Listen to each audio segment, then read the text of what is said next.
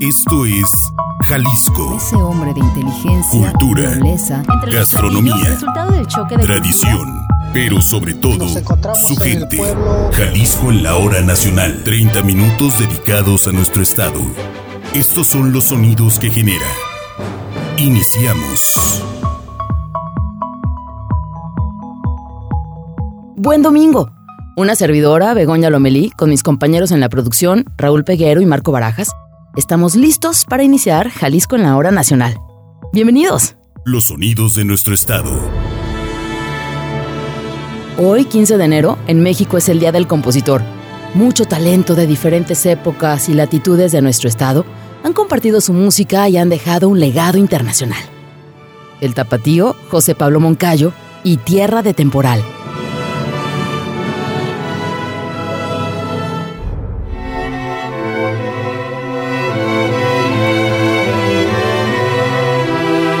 Blas Galindo, de San Gabriel, con Poema de Neruda.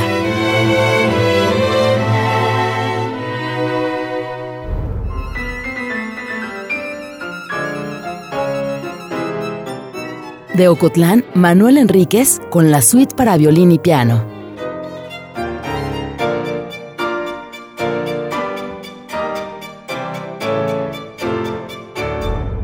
El tapatío Gonzalo Curiel, de quien hablamos el programa pasado, con ojos verde mar. Son tus ojos verde mar, dos gotitas de agua clara.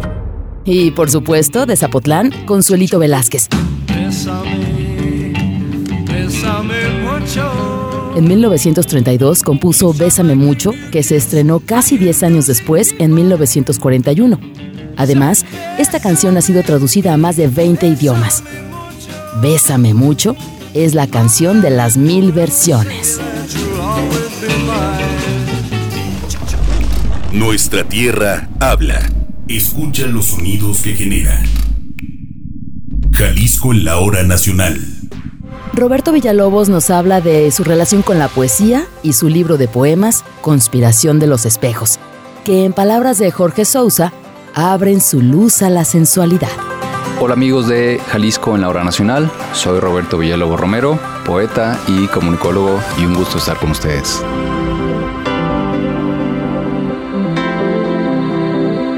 Mi relación con la poesía inició cuando estaba en la primaria más o menos, cuando nos presentaron ciertos poemas. Me llamó mucho la atención el de Javier Villarrutia, en donde alguno de sus versos dice, y, mi voz que madura, y mi voz que madura, y mi voz que madura, que a fin de cuentas se escuchará igual, pero al momento de escribirlo son diferentes significados. Tiempo después eh, supe qué significa eso, que es un calambur, que es un juego de palabras a final de cuentas, y me llamó mucho la atención toda esa parte de la literatura, y poco a poco empecé a, leer más poesía en la secundaria, en la preparatoria, incluso escribir cuando estaba en la preparatoria, me juntaba con los que estábamos en la esquina del salón, nos llevábamos la esquina poética y escribíamos cosas chistosas de mil cosas, ¿no? Y desde ahí empecé a registrar ciertos poemas. Y en la uni- universidad, casi al final de la carrera, en Ciencia de la Comunicación, gracias a Rubén Paez Cano, hicimos una revista llamada El Pregón de los Gambusinos, en la cual eh, al final del semestre escribíamos ciertas notas o escribíamos poesía, etcétera, etcétera, lo que quisiera cada quien. Y fue un proceso muy interesante.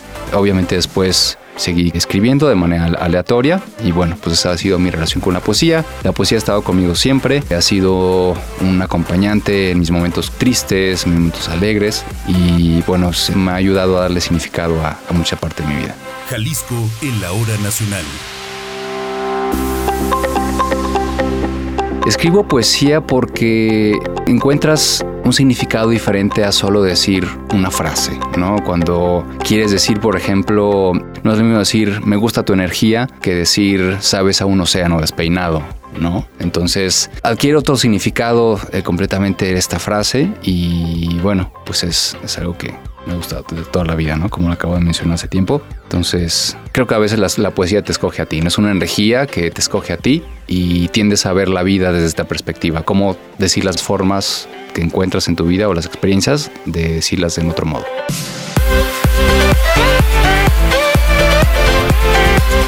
Presenté Conspiración de los Espejos de manera simbólica en la pasada FIL 2022 aquí en Guadalajara, pero próximamente va a ser eh, la presentación eh, a mediados de febrero. El contenido es poesía erótica y, bueno, ha sido también una de, las formas de la poesía que me ha llamado mucho la atención, insisto, desde hace mucho tiempo. Y pues eso, ¿no? Cómo describir a una persona, a una mujer con otras palabras, ¿no? Conspiración de los espejos nace a partir de crear un homenaje a una mujer que me cambió la forma de ver la vida me ayudó a, sin decírmelo, sin actuarlo siquiera de manera consciente, me ayudó a encontrar el ser de nuevo, ¿no? Eh, por eventualidades de la vida, te descarrías de eso quién eres, quién anhela ser y cuando ella llegó a mi vida, pues fue, fue un golpe totalmente, un giro de 180 grados en todo lo que, lo que estaba haciendo en ese momento y pues bueno, fue una manera de, de otorgar un homenaje a su tiempo, a su espacio en mi vida, ¿no? Y estoy muy contento de hacer esto.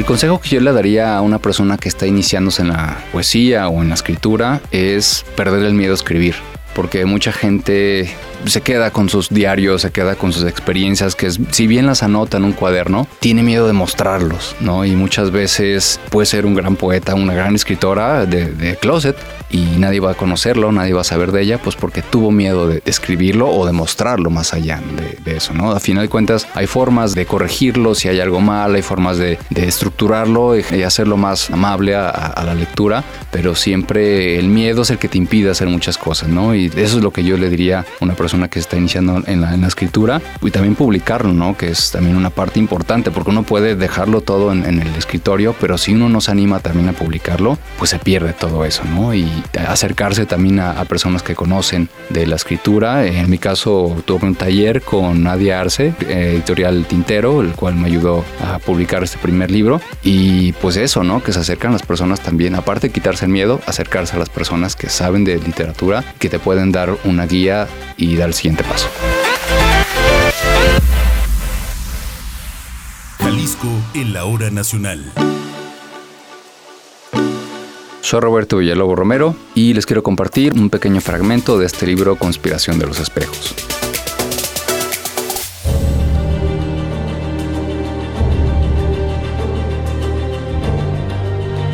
Remedio profundo.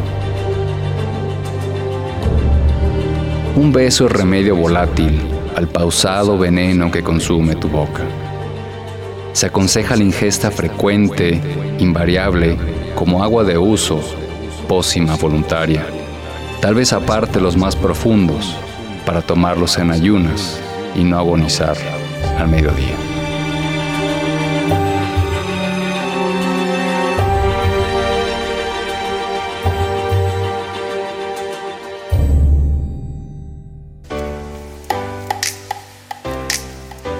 Mis redes sociales son en Instagram, sobre todo la que tengo más, más activa de manera profesional para este libro es Roberto Villalobos Romero, eh, en el cual me pueden contactar, ver más actualizaciones sobre el, el, libro, alguna presentación que se vaya dando y pues nada, agradecerles este tiempo que me están otorgando para sus oídos. Quisiera añadirles que eh, la escritura sana, sana el corazón, sana el alma y construye también, ¿no? Aparte de sanar, construye y bueno, pues te puede generar relaciones duraderas durante toda tu vida. La entrevista. Jalisco en la hora nacional.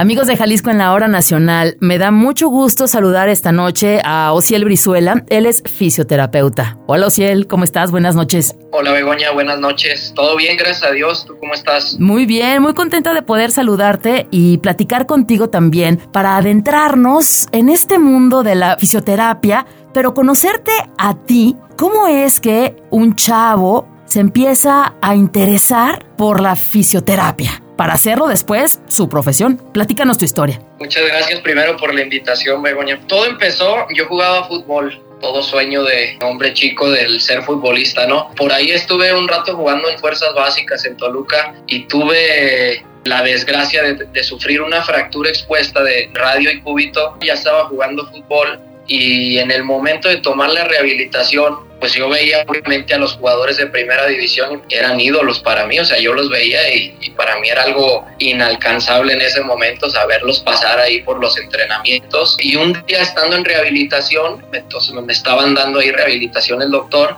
y me toca estar con uno de los que era mi ídolo, o sea, estaba en, una camilla, Antonio Nelson Ciña, que pues, muchos ya lo van a conocer, es un futbolista brasileño, mexicano, muy, muy bueno en el, en el ámbito del fútbol, para mí era mi ídolo. Entonces, platicando con el doctor, yo de chismoso, yo tenía 16 años, yo le preguntaba, doctor, ¿y qué le hacía Ciña? Ciña muy amable, la verdad, un tipazo ahí preguntándome dos, tres cositas, yo emocionadísimo porque estaba el jugador ahí preguntándome cosas, porque me estaba tomando atención, preguntándole al, al doctor, doctor, ¿y qué es lo que le está haciendo? Eh, ¿Para qué le sirve? Y el doctor ahí explicándome. Y en una de esas me dice, ¿quieres ponerle el ultrasonido? Yo en ese momento pues nervioso, pero me animé, le dije que sí. Yo ahora que lo veo del otro lado digo, pues es algo sencillo, pero en ese momento pues me daban muchos nervios y más por la persona que estaba enfrente. Y me pongo ahí a darle pues en círculos a Ciña y a Ciña me preguntándome de dónde era y que cómo estaba y así, pues yo emocionadísimo. Claro. Ahí es donde se me quedó muy marcado como esa parte de que, ah, no manches, qué chido está esto de la fisioterapia, yo quisiera, eh, si no soy futbolista, pues así, hasta que después de los años, pues lamentablemente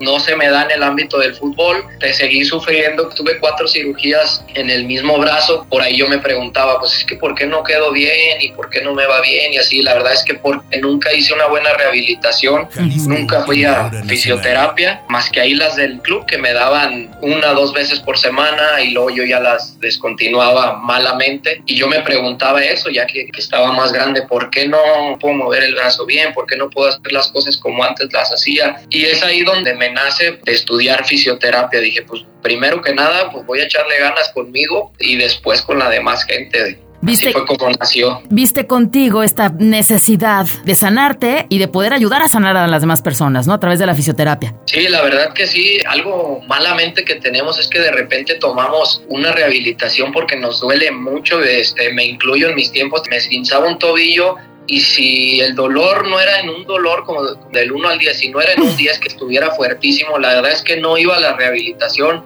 y lo dejaba y lo dejaba hasta que ya de plano pues yo veía que no podía, me seguía molestando, iba y donde empezaba y, no, empecé a tomarle como, como el gusto a todas esas partes y ya eh, me puse a estudiar fisioterapia, este, yo decía, yo me quiero dedicar a algo que esté involucrado en el fútbol y pues ahora gracias a Dios que tengo bastantes jugadores futbolistas que vienen a rehabilitación aquí conmigo. No me enfoco nada más en deportistas, pero sí es algo que me gusta y creo que es mi pasión ahora como el estar del otro lado más cerca ahí del jugador de fútbol. Oye, Ociel, nos platicas de los jugadores de fútbol, de deportistas y las personas que de ir caminando nos podemos caer, nos tropezamos y no consideramos, como tú decías, una lesión. Ay, es que nada más me torcí, ay, es que nada más me caí, y no consideramos una revisión y tampoco la posibilidad de una rehabilitación porque, ay, pues porque me curo, ay, pues porque ya me puse una pomada, ay, pues porque descanso y ya se me quita, ¿no? O sea,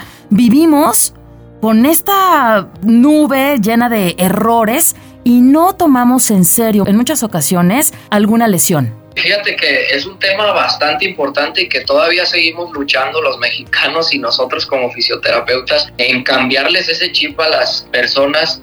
Yo el otro día escuchaba un comentario que la verdad se me hizo pues, muy padre y, o sea, lo concienticé mucho, que lo único que tenemos seguro, o sea, de nosotros es nuestro cuerpo y realmente sí, o sea, solamente lo único, lo único de verdad que es nuestro, es nuestro cuerpo. Entonces, a veces digo, nos gastamos, no sé, 300 pesos, 400 pesos en, la borrachera del fin de semana y no los podemos gastar en algo que es para la salud o vamos y nos pintamos el cabello y que las uñas, las mujeres y los hombres, te digo, en, en esas cosas y no concientizamos o sea, lo que es nuestro, que es nuestro cuerpo y, la salud, obviamente. ¿Qué pasa, por ejemplo, con una lesión o ciel que no la consideramos y que se va quedando, se va quedando, se va quedando y consideramos que es muy pequeñita y no pasa nada? ¿Qué llega a suceder con una lesión así que no es atendida? Nosotros le llamamos que se hace crónica. Hacerse crónica, pues es que ya de tiempo, obviamente es mucho más difícil para nosotros como fisioterapeutas sacar la lesión. Sí se puede sacar, obviamente, pero se lleva mucho más tiempo por cómo se va cicatrizando el tejido de una manera diferente a la que normalmente nosotros podemos ayudar a acelerar un proceso de inflamación, de cicatrización, donde lo adaptamos bien ya su caso de un esguince de tobillo, el ligamento, pues lo llevamos a una posición en donde tiene que estar y que es la correcta. Y si nosotros vamos dejando con el tiempo un esguince de tobillo, que es lo más regular, uno va, por la calle, como decía, si pisa una piedra y ya se dobla el tobillo, se genera por ahí un esguince. Si nosotros dejamos ese esguince al hacerse crónico, se empieza a hacer un tobillo inestable. ¿Qué es el tobillo inestable? Empieza ya con cualquier cosita, con una piedra. Al cruzar la calle pisas el escaloncito y el tobillo sientes que se te va y la verdad es doloroso, o sea, es fuerte. Y todo por no ir a la rehabilitación, no tomar tres o cinco rehabilitaciones donde podemos estar bien, podemos adaptar el proceso de cicatrización e irnos con el tobillo bastante fuerte, ya nos lleva incluso meses ahí de, recuperación. Hay un punto a veces en la rehabilitación, Ociel, donde, ah, ya me siento bien. Oye, Ociel, ya me siento súper bien, ¿no? Yo creo que ya me puedo ir. O a veces ni siquiera te avisan, ¿no? Y ya no regresan. O sea, no terminar con las sesiones necesarias para rehabilitar tu lesión. Sí, yo creo que también eso es algo que vivimos mucho los vicios, este... y luego regresan. y luego y luego regresan, sí, la verdad es que sí, lamentablemente, pues ¿por qué? Porque por su tobillo no está completamente al 100. Y estamos también rodeados de mitos de que, no hombre, ve con el tronador de tal pueblo, ¿no? Por ejemplo, de tal colonia. o el que acomoda huesos, o, si el, o, el sobador, o ponte esta pomada. Ese es un, gran reto para los fisioterapeutas. ¿Cuál es el, el punto de vista y la recomendación para las personas que en un momento dado consideran ir con estas prácticas? Lamentablemente vivimos todavía con un chip que poco a poco lo hemos ido cambiando. Yo ahora que pasó lo de la pandemia, fíjate que veo un México, o sea, mucho mejor en el aspecto de que todos buscamos ya el movernos, el hacer algo de ejercicio cada vez un poco más. Entonces siento que también podemos ir cambiando ese chip de, a ver, o sea, necesito ir con la persona que realmente está preparada para cada cosa. Yo no voy a ir a la parroquia que me vendan unas tortillas. Luego van con los sobadores y sí terminan muchas veces pues fregando a los demás porque a lo mejor dicen, ah, es que sabes qué, pues nada más fue una torcedura. Llegan ahí con el sobador que les va a terminar de fregar porque les hace un tronido, un chasquido ahí en el tobillo, hablando de, del esguince de tobillo, les truena el pie y se lo terminaron de romper el, el tobillo. Ah. Pues ahí sí ya no hay ni para qué ir con el fisio, ahí ya tenemos que ir hasta con un traumatólogo e incluso pues a la cirugía o ese tipo de cosas. Y muchas veces por ahorrarnos a lo mejor 100 pesos o un poquito menos, pues vamos con ese tipo de sobadores que la verdad pues no están preparados al 100%. Yo no me gusta como juzgar, pero creo que hay alguien para cada cosa. Es un dolorcito por ahí de la espalda que quieres que te vayan y que te soben, pues no, o sea, está, está bien, no, no, no le veo el malo, pero si ya tuviste ahí te torciste el pie o incluso la rodilla, o sea, si ya sientes algo un poquito más fuerte, pues ve con la persona que realmente le sabe y sabe lo que te va a hacer. Claro, la ciencia ha avanzado, ¿no? Las técnicas, el conocimiento va avanzando también. Sí, así es.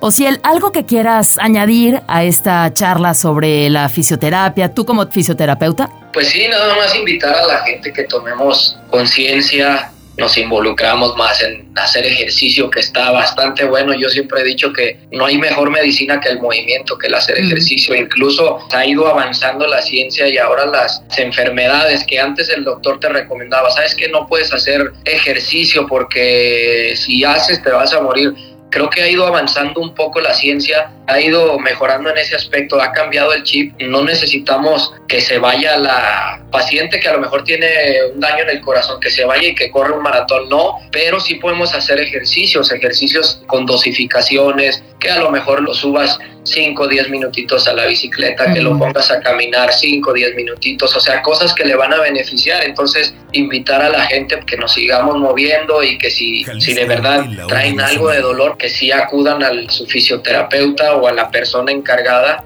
para revisarles eso, porque vivir con dolor no es normal. Ay, no, me llama la atención esto que comentas y que ya como la ciencia ha avanzado, ya no son estos tiempos social donde estás inmovilizado por mucho tiempo, ¿no? Hemos visto, por ejemplo, operaciones de cadera o de fémur en personas adultas mayores y que el doctor dice al día siguiente se tiene que parar para irse al reposet, porque tiene que caminar para evitar coágulos, para ir moviendo el músculo, para no hacerlo flojo. Ya no son estos tiempos donde no va a estar en cama 15 días y no se mueva. O sea, sí hay tiempo para inmovilizar, pero ya no son estos largos tiempos de espera, ¿no? Mientras esté preparado ya tu músculo para moverse, te vas directamente a la fisioterapia. Sí, así es. Fíjate que también en, en este caso de la fisioterapia ha avanzado muchísimo y va de la mano ya con el doctor. El doctor, como dices, el doctor de antes pues te inmovilizaba dos meses o hasta tres meses y no movías y cuando te quitaban el yeso, la férula, pues tus músculos atrofiados, no tenías nada de movimiento y era mucho más difícil una recuperación. Ahora siento que también ya va de la mano el doctor con el fisio, ok, el doctor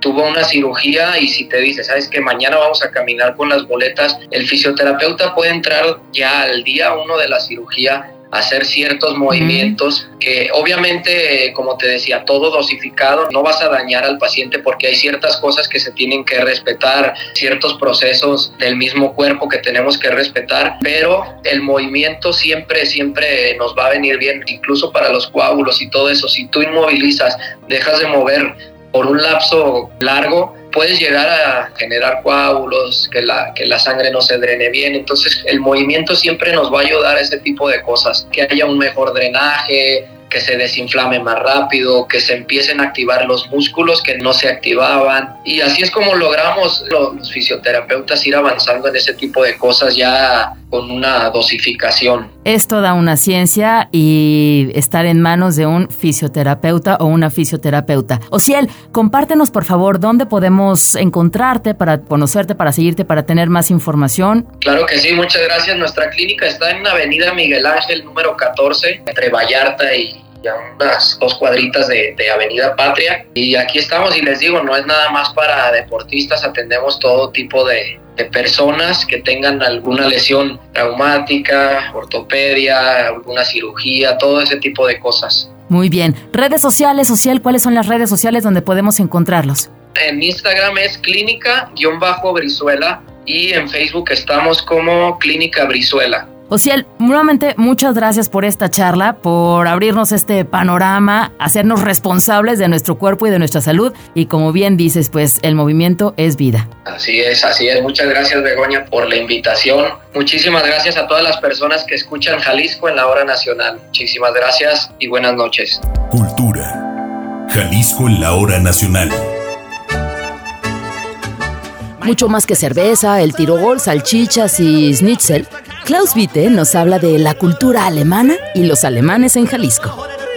Hola y muy buenas noches. Tengan todos ustedes, amigos de Jalisco en la hora nacional. Les mando un cordial saludo a todos los radioescuchas. Mi nombre es Klaus Witte.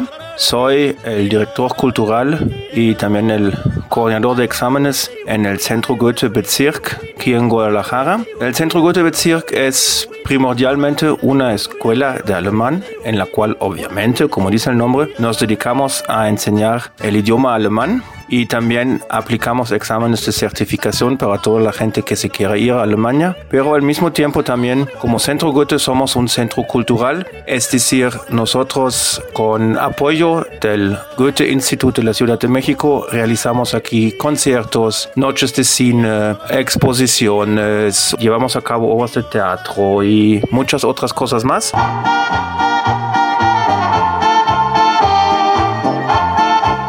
También tenemos en nuestras mismas instalaciones a veces algunos eventos como por ejemplo festejamos el carnaval de Colonia, festejamos posadas, el estilo México-alemán, o sea, también nos gusta mucho como mezclar lo que es la cultura alemana con la mexicana. Somos parte como de la comunidad alemana que hay en todo Jalisco, que somos oficialmente, según el conteo de la cónsul de aquí de Guadalajara, hay alrededor de 3.000 alemanes registrados en el consulado alemán aquí en Guadalajara, que cabe mencionar que no todos se tienen que registrar, entonces a lo mejor hay muchos más, con los cuales nosotros pues a través de la consul tenemos contactos a veces de diferentes eventos como el Oktoberfest que hace el Colegio Alemán o para el Día de la Unificación de Alemania la consul cada año nos invita o trabajamos en conjunto con la CAMEXA, lo que es la Cámara de Comercio México-Alemana y así otras cosas más.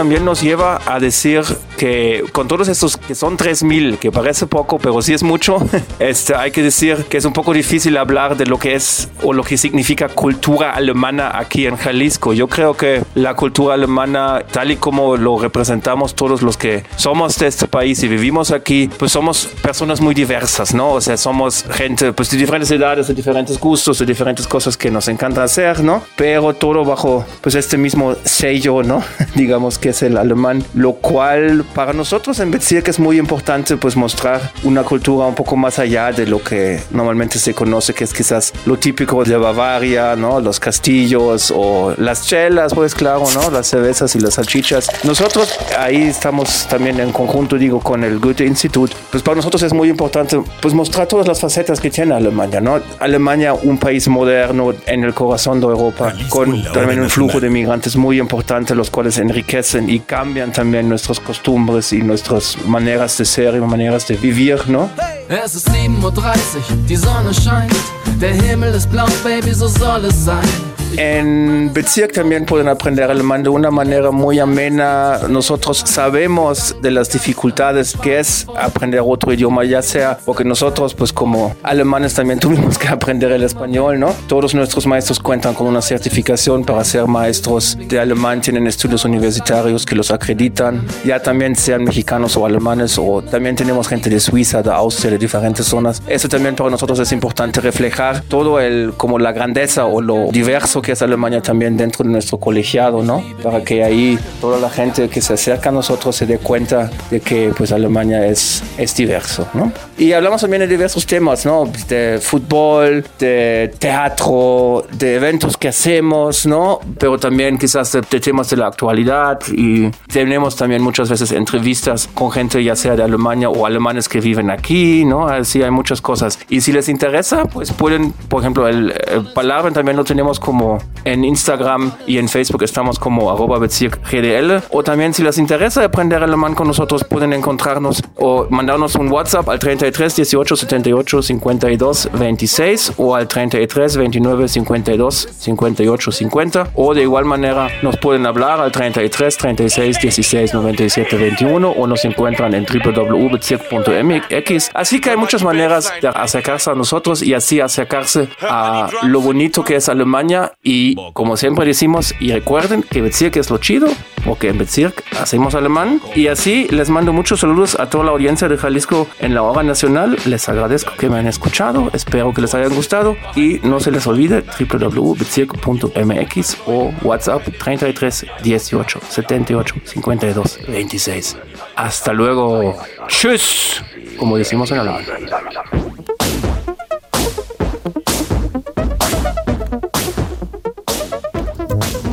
Síguenos en Facebook. Jalisco en la hora nacional.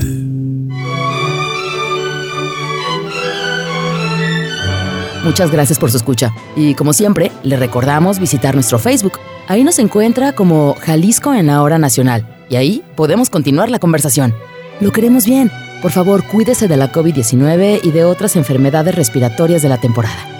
Begoña Lomelí y mis compañeros en la producción tenemos una cita con usted el próximo domingo, aquí en Jalisco en la hora nacional, en su estación de radio favorita. Descanse. Producción, Begoña Lomelí y Raúl Peguero. Realización, Marco Barajas. Sistema Jalisciense de Radio y Televisión.